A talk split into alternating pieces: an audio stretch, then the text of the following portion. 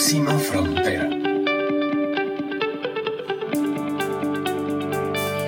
Hola, hola, ¿cómo están? Un placer volvernos a encontrar en Próxima Frontera, este espacio para compartir lo que más nos apasiona, que son todos los temas de sostenibilidad, economía circular, regeneración, soñar y trabajar en el mundo que queremos y que nos merecemos. Como ustedes recordarán, hemos iniciado una temporada de Próxima Frontera apoyados en nuestro aliado AED, la Alianza Empresarial para el Desarrollo. Recientemente AED celebró un evento muy exitoso al que acudieron expertos de muchos lugares del mundo, todos muy eh, afanados y muy aplicados en los temas de sostenibilidad y tenemos el honor de contar con algunos de ellos, los que fueron conferencistas, panelistas o participaron en Evolución Sostenible y que hemos querido volverlos a enganchar un ratito para conocer más, para profundizar más en sus temas de especialidad. Y entonces hoy yo tengo el gran placer de presentar a Juan Camilo Padilla desde Colombia. Nos acompaña, él es gerente regional de sustentabilidad de la empresa Natura, esta empresa que conocemos muy bien por estar en la vida de muchísimos consumidores ofreciendo productos para la salud, para, para vernos y sentirnos mejor. Juan Camilo, placer recibirte en Próxima Frontera. Muchas gracias por aceptar nuestra invitación. Hola Carla, ¿cómo estás? Muchas gracias a ustedes también por la invitación y, espero pues eh, que pueda eh, aclararles a ustedes las inquietudes, eh, contarles un poquito acerca de la trayectoria que hemos tenido en Natura y también compartirles algunas anécdotas personales que enriquezcan mucho esta, esta, esta linda invitación. Bueno, pues Juan Camilo, Juanca, Juan Camilo, como me dijiste que no te importaba que te llamáramos, bienvenido a este programa y para entrar en materia de una vez, en el panel en, el que participaste en Evolución Sostenible, estaban las empresas hablando de riesgos, ¿verdad? Y es que el mundo pues dio una vuelta de, cabeza. Ahora parece que caminamos de manos en muchas de las de los ámbitos y lo que hace muy poco era percibido como un riesgo, o sea, los estudios de hace muy pocos años ubicaban crisis de salud, ubicaban crisis climáticas en las partes bajas de la tabla. Y ahora eso ha cambiado radicalmente. El COVID nos puso frente a nuevos escenarios, nos mostró nuestras vulnerabilidades, nos mostró nuestra conexión además fuertísima entre cada uno de los habitantes de este planeta y nos, a ver, nos plantea nuevos riesgos y, y a pensar en lo que parecía incluso impensable. Entonces, en ese panel de evolución sostenible, hablando de riesgos, se mencionaron muchos conceptos en un ambiente que se dan normalmente en un ambiente de negocio y que ahora son cada vez más comunes, ¿verdad? Hablamos, Juan Camilo, de adaptabilidad, de resiliencia, de circularidad, también de colaboración entre la industria como una necesidad de estos últimos tiempos. ¿Cómo Natura ha navegado estos, estos meses de esta nueva normalidad, digamos, de este nuevo mundo en el que ahora estamos viviendo y cómo ha cambiado su modelo de negocio, cómo estas palabras ahora eh, están en la construcción de su narrativa y en la vivencia de sus valores. Pues bueno, mira, yo, yo creo que a muchos nos cogió por sorpresa la pandemia. Eh, eh, muy pocas organizaciones creo que tenían escenarios tan, tan fuertes como, como tener un lockdown eh, reiterativo donde la economía estuviera completamente congelada. Y, y pues yo creo que lo, lo primero que, que, empieza a suceder en, en, los planes de riesgos es cómo empiezas a, a recortar eh, gastos al máximo para poder sobrevivir. Y creo que en Natura eh, lo entendió fue como un momento en el que tocaba así adaptarse eh, pero no podíamos salir a simplemente reaccionar desde el sentido estricto financiero para tener una rentabilidad asegurada como, como los socios los estaban esperando. Yo creo que los socios de Natura lo que estaban esperando es cómo nosotros reaccionábamos para poder seguir sirviéndole a la sociedad y generando impacto positivo. Eso lo que hace es que eh, la lógica del negocio eh, y la que creo que necesita la sociedad como una nueva lógica, y es que el negocio esté al servicio de la sociedad y el planeta y no, y no al contrario. Nosotros tenemos que poner los negocios en el centro, que lo cual no indica que el negocio sea lo más importante, sino que es realmente la mayor dependencia en un entorno donde la sociedad y la naturaleza eh, deben ser, digamos, protegidos por las, por las empresas. Entonces yo creo que, que mm, lo primero que sucede cuando, cuando empezamos a tener estos lockdowns es qué pasa con mi consultora que, que vende productos Natura y genera sus ingresos a partir de la venta de los productos. Eh, ¿qué, ¿Qué efecto va a tener la economía de estos hogares en, en la pandemia? ¿no? Y, y fue así como todas las plantas de producción de Natura se, se empiezan a modificar de una manera acelerada, casi como si tuviéramos un plan de reacción ya escrito. Y se, eh, se transforman las plantas para únicamente empezar a, suministrar los bienes básicos que requería la, la humanidad en estos momentos tan, tan críticos. Entonces, los jabones, eh, transformar las plantas de eh, la perfumería para, para extraer únicamente alcohol y producir alcoholes en gel. Y hacer un catálogo de, de, de, de, productos básicos para que la consultora pudiera dejar de, tener en sus manos el catálogo, digamos, corriente de Natura que tiene los perfumes, las cremas, eh, el maquillaje, que eran bienes que en ese momento, en este momento de, que arrancaba la pandemia, pues no iban a pasar a un segundo plano. La gente ya pues no iba, no iba a estar saliendo, poco perfume y poco maquillaje ibas a usar y con los barbijos o los tapabocas eh, iba a ser también muy, muy complicado mantener una economía circulando a través de la venta de, cosméticos y maquillaje. Entonces, de esa forma, las consultoras eh, vieron sus ingresos reducidos, tal vez en algo, algo más del 50%, pero no, no, llega, no, no llegaron a cero. ¿Qué más hicimos? Eh, la, las consultoras de nuestra red que están en situación más vulnerable, en cada operación, en cada país, lo que generamos fueron unos fondos emergenciales. Primero, para poder suministrar alimentos básicos a, aquellas consultoras que por cuestiones de reducir sus ingresos estuvieran, eh, estuvieran riesgo su alimentación.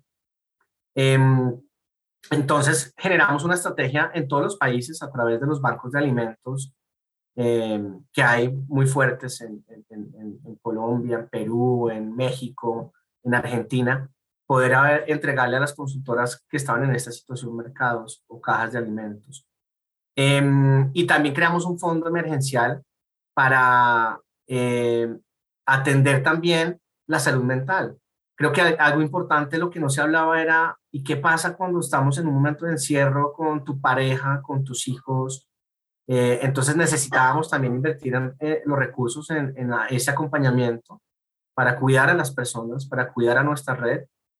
Y, mm, y bueno, eh, más adelante surgieron otras iniciativas donde fortalecimos los sistemas de salud. Creo que muchas personas esperaban, bueno, ¿y cuándo, cuándo va a estar Natura vacunando a sus colaboradores o, o a su red? Pues afortunadamente creo que eh, la decisión correcta fue cómo más bien logramos que, que el, el, el, apoyo que podamos darle nosotros a la red eh, sea mejor fortaleciendo los sistemas de salud de cada uno de los países. Y esa fue la forma que lo hicimos. Entonces fue una reacción, Carla, yo creo que muy desde el corazón, eh, de, como te decía, el, el, sentido máximo de generar impacto positivo que estaba en nuestra forma de actuar, está en nuestro modelo de negocio, la sustentabilidad está presente en la estrategia, no es algo que prescindimos cuando estábamos en crisis. Creo que eso fue lo que marcó la diferencia, nos fortaleció y hoy podemos estar eh, en momentos de recuperación económica después de 18 meses de pandemia muy importantes y creo que se lo debe mucho a creer en la sostenibilidad como estrategia. Excelente. Eh, Juan Camilo, podemos retratar un poco esa película que todos vivimos desde diferentes escenarios, donde al principio, cuando se dio el cierre, la gran incertidumbre, nadie había pasado por algo similar nunca en nuestras generaciones, no había nada escrito acerca de un manual de cómo vivir una, una pandemia en, en, el, en, las condiciones de nuestra sociedad. Y entonces pareciera que siempre la, la, la el primer paso fue la continuidad del negocio, eh, pues atender las necesidades básicas, así como nos lo estás describiendo, cambiar algunos productos, de bancos de alimentos, que la gente tuviera sus necesidades básicas cubiertas y además ir moviendo el negocio hacia productos que fueran más necesarios en ese momento. Y entonces luego se empiezan a abrir otras posibilidades de apoyar gobiernos, apoyar comunidad, eh, y como, dicen ustedes, no enfocarse solo en sus colaboradores, sino enfocarse en el sistema que a su vez ayudará a colaboradores y otros stakeholders.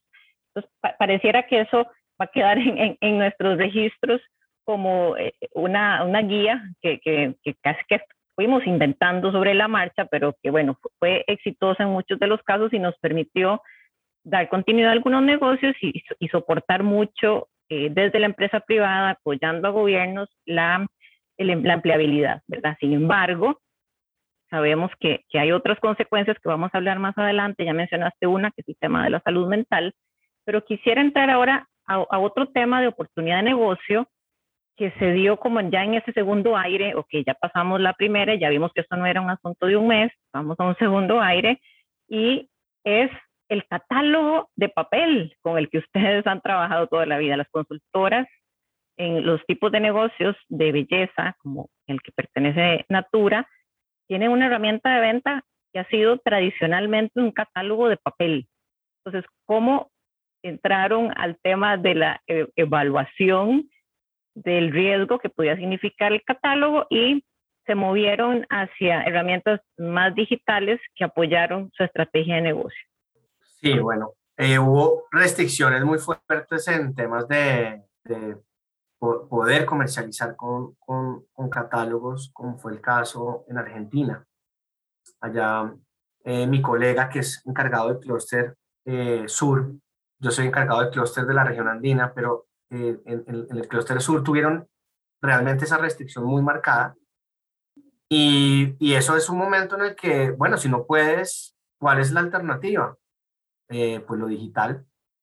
Y lo digital eh, en algunos países tiene una penetración más alta, en otros la tiene más baja.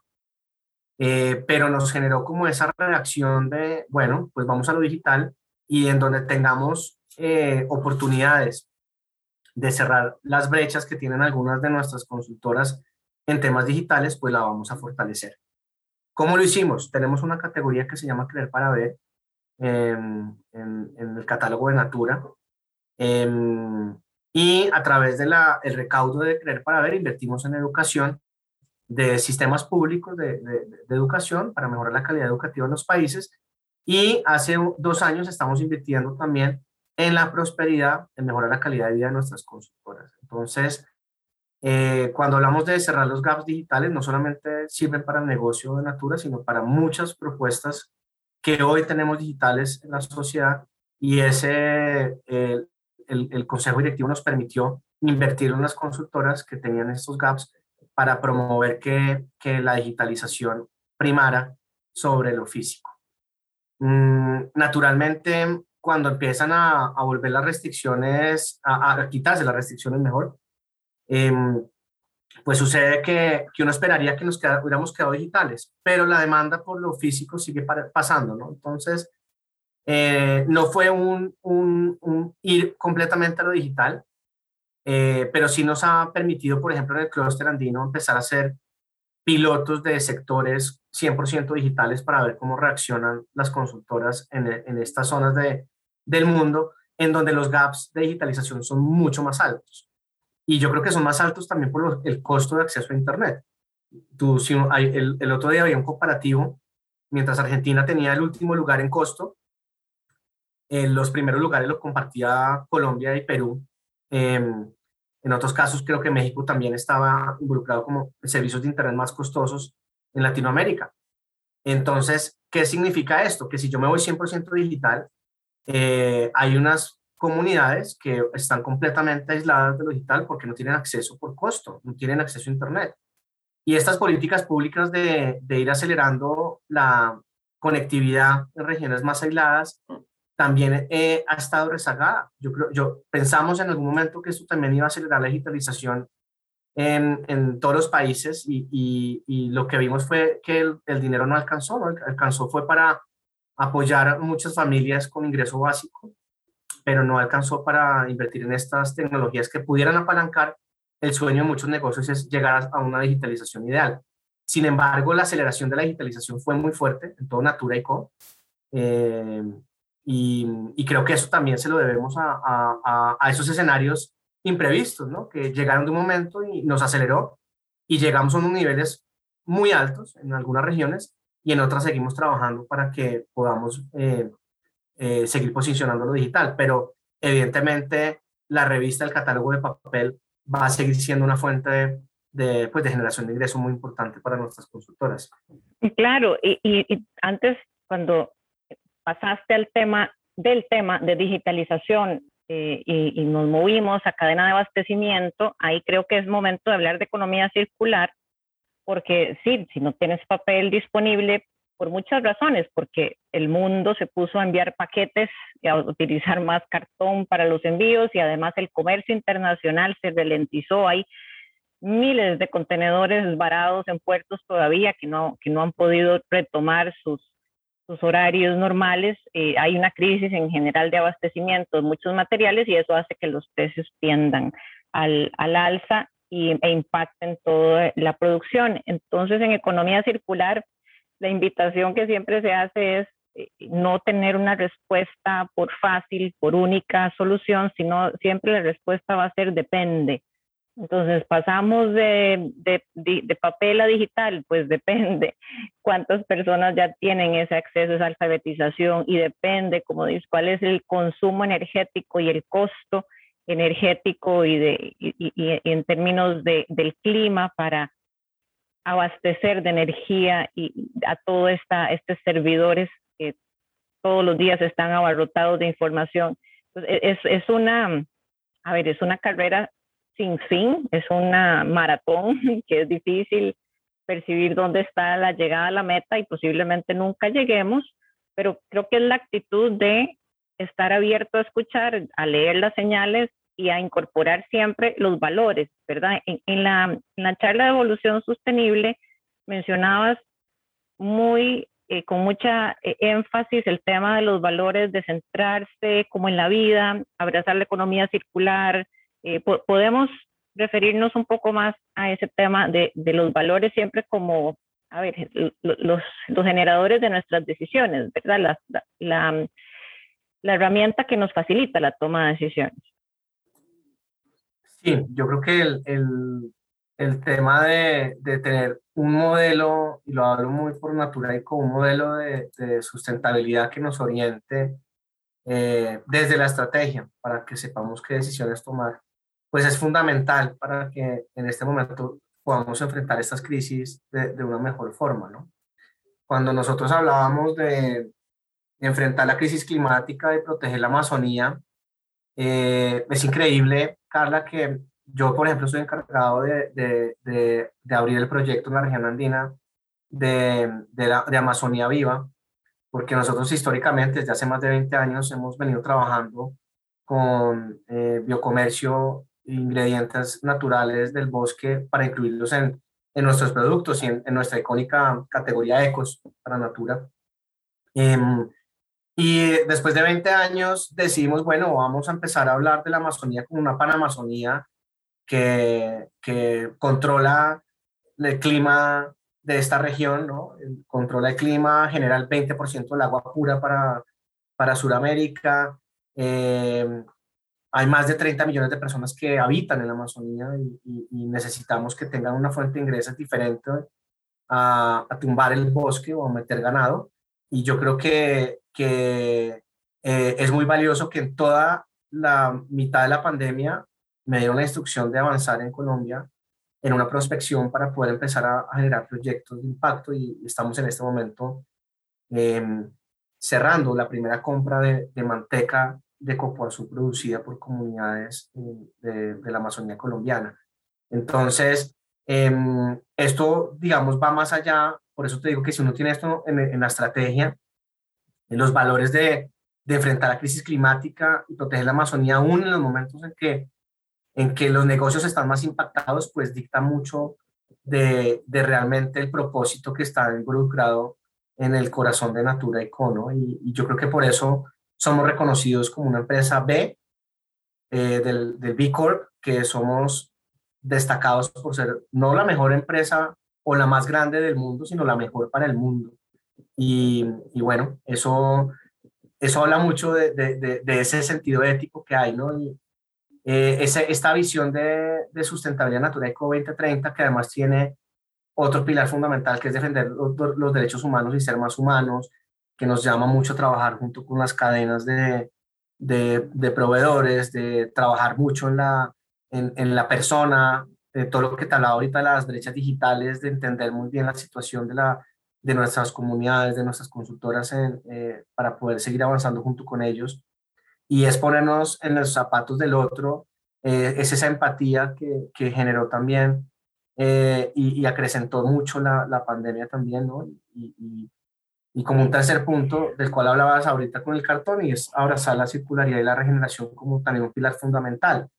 Eh, que ahí venimos trabajando de una manera muy, muy, eh, digamos, eh, estructurada, eh, eh, sostenida en el tiempo, de fomentar, la, aumentar las tasas de reciclaje en los países en los que trabajamos a través de recicladores de oficio, de fortalecer los sistemas de reciclaje, de incluir materiales en, nuestra, en nuestros productos, en, en, eliminar materiales, y yo creo que en, en, un momento donde la pandemia también nos trajo un sobreuso de materiales por la, por, porque el material, digamos, los plásticos se convirtieron en una barrera para evitar el contagio, creo que es muy importante que, que retomemos los negocios esa senda de desmaterializar, eh, de, de fundamentarnos mucho en la ciencia para tomar decisiones, porque también mucho muchos, digamos, decisiones de, de, de, empacar y reempacar y reempacar están fundamentados en, en,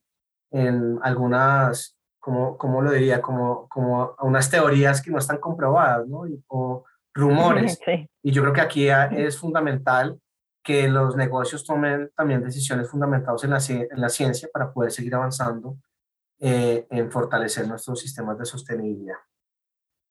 Mm, sí, este, Juan Camilo, hablemos ahora de tu fuerza laboral que está mayormente compuesta por mujeres, ¿cierto? ¿Cuál es el porcentaje en Natura en tema de género?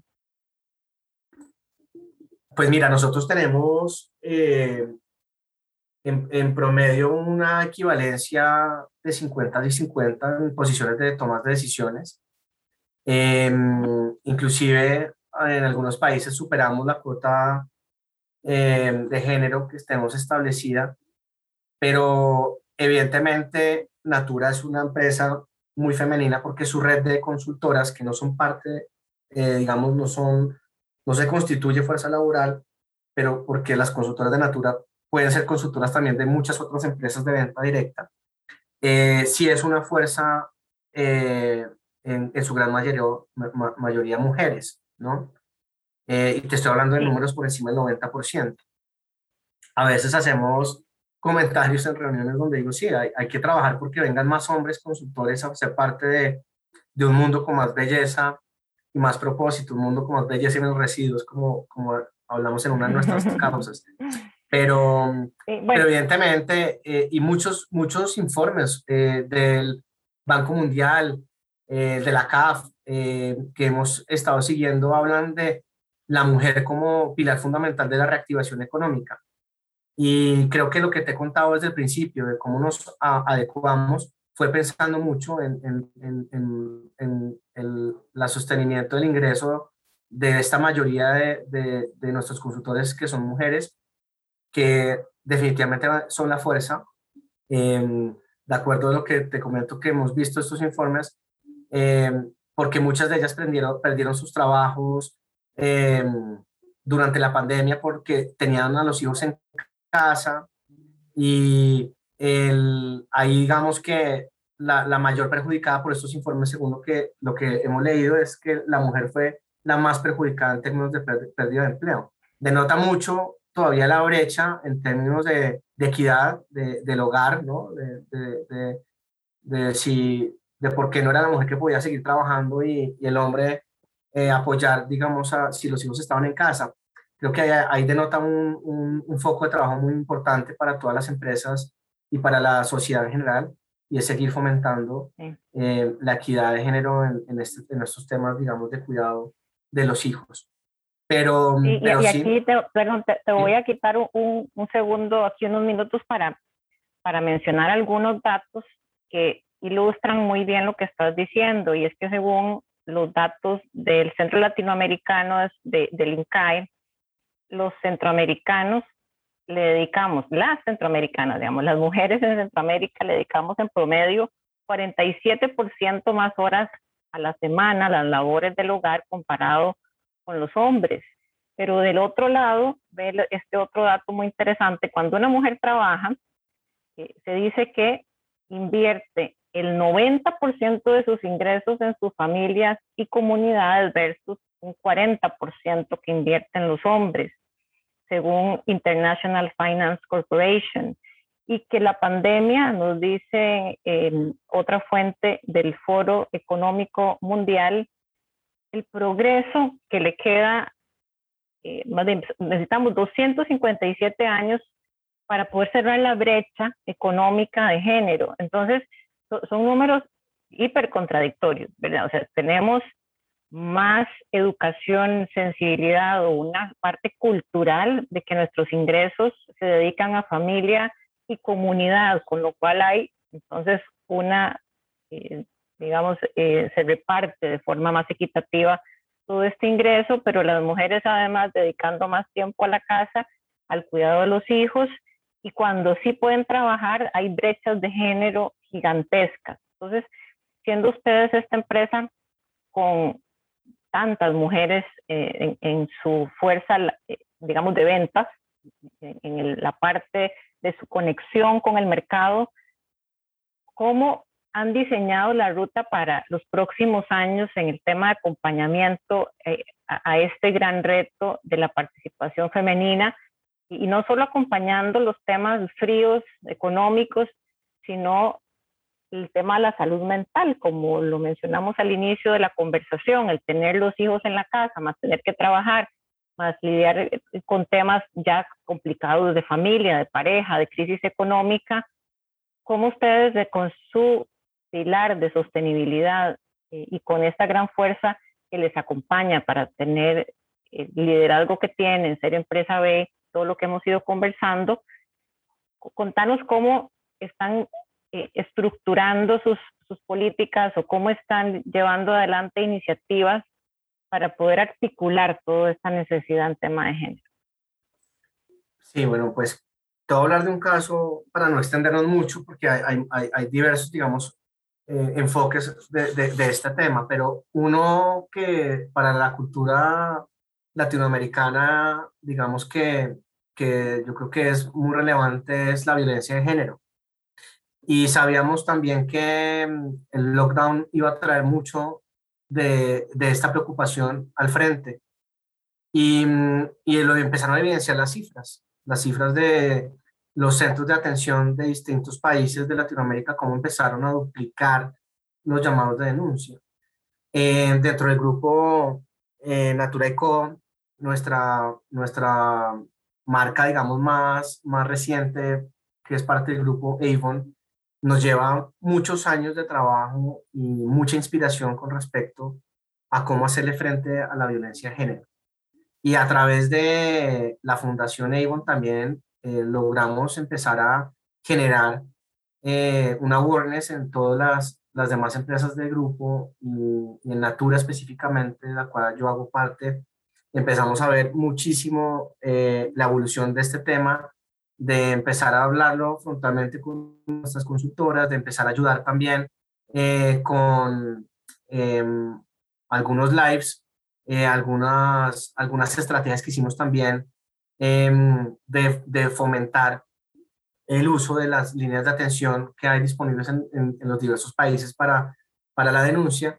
Y algo que fue muy novedoso, y lo vuelvo a decir, Carla, durante la pandemia, lanzamos políticas de auxilios para mujeres de nuestra red que estuvieron sufriendo eh, y, colaboradores, específicamente en Colombia, por ejemplo, eh, arrancamos por colaboradores y parte de nuestras gerentes de negocio, que, que, nuestro modelo comercial también son parte de la fuerza laboral, en donde tuvieran conocimiento de, de poder hacer uso de estos auxilios, en donde pudieran tener un sustento económico mientras eh, podían sobrepasar eh, lo que conlleva denunciar estas situaciones eh, cuando uno tiene en el hogar este tipo de problemas, ¿no?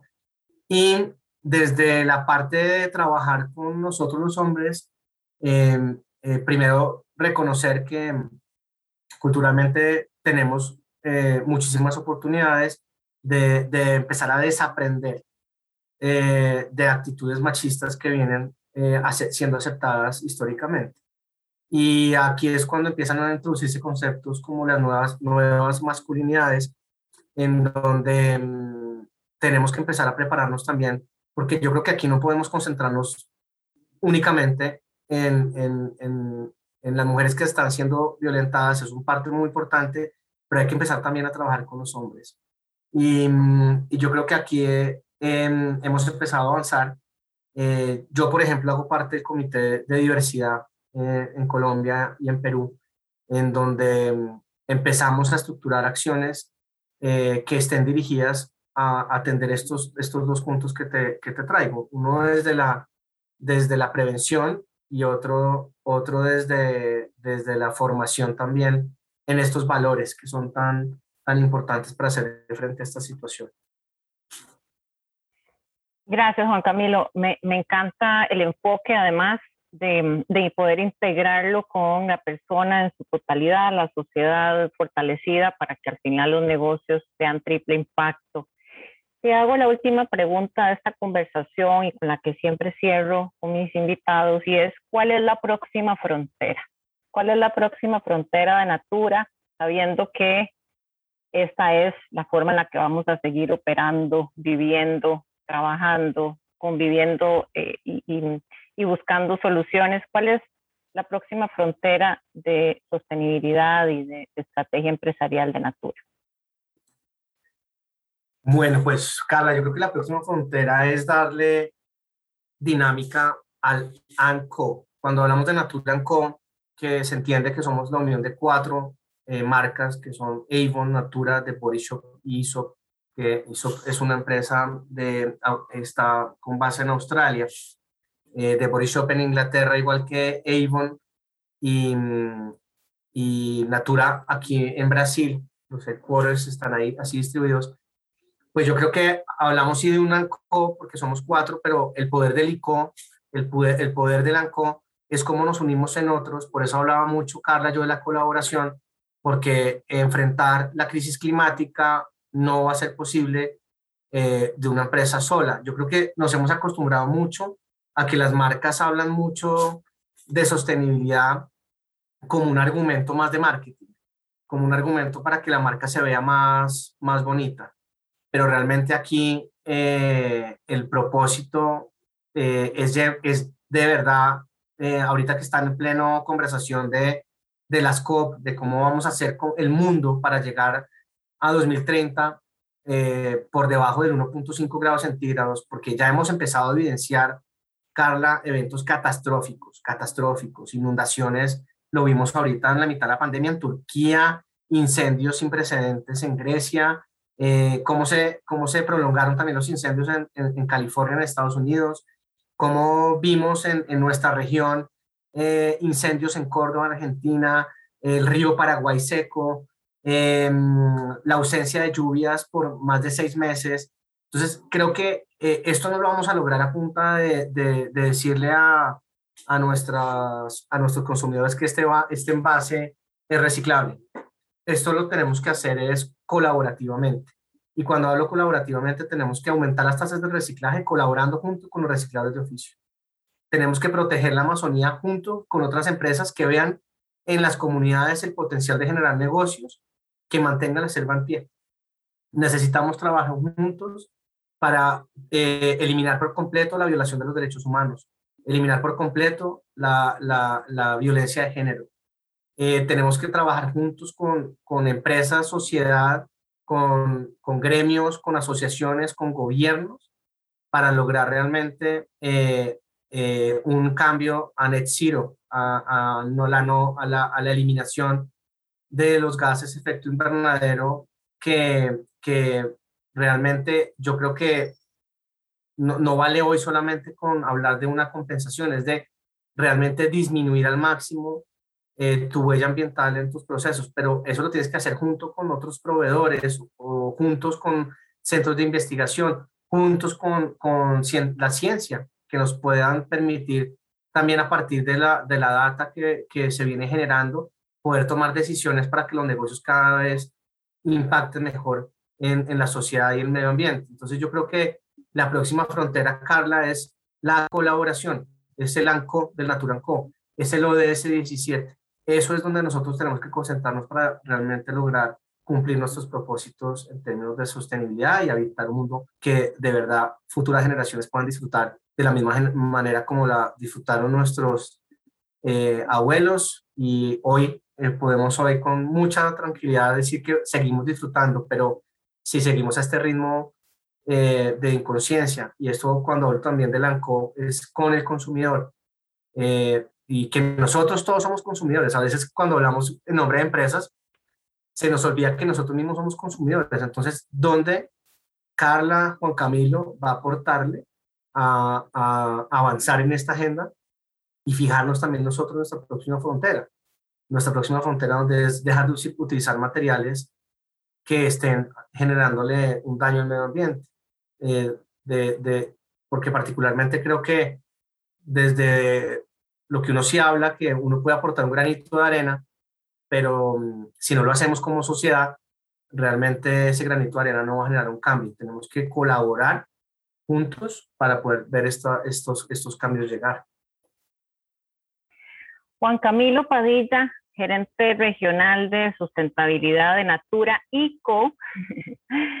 Muchas gracias por este cierre. Eh, nos recordás acerca del poder de la colaboración y más allá de la cooperación, creo que va un poquito más allá del ODS número 17, de mm, lo necesario de bajar nuestras, nuestros muros y construir los puentes y llegar más rápido juntos al otro lado del reto que estamos, en el que estamos nadando. Muchas gracias por acompañarnos en este episodio de Próxima Frontera en nuestro especial de evolución sostenible, gracias a nuestro aliado AED, la Alianza Empresarial para el Desarrollo.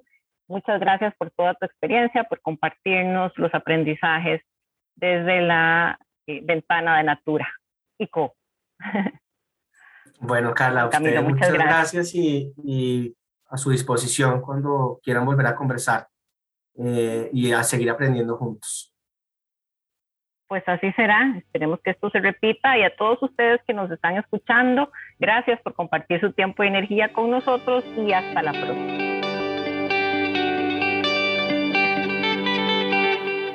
Próxima frontera.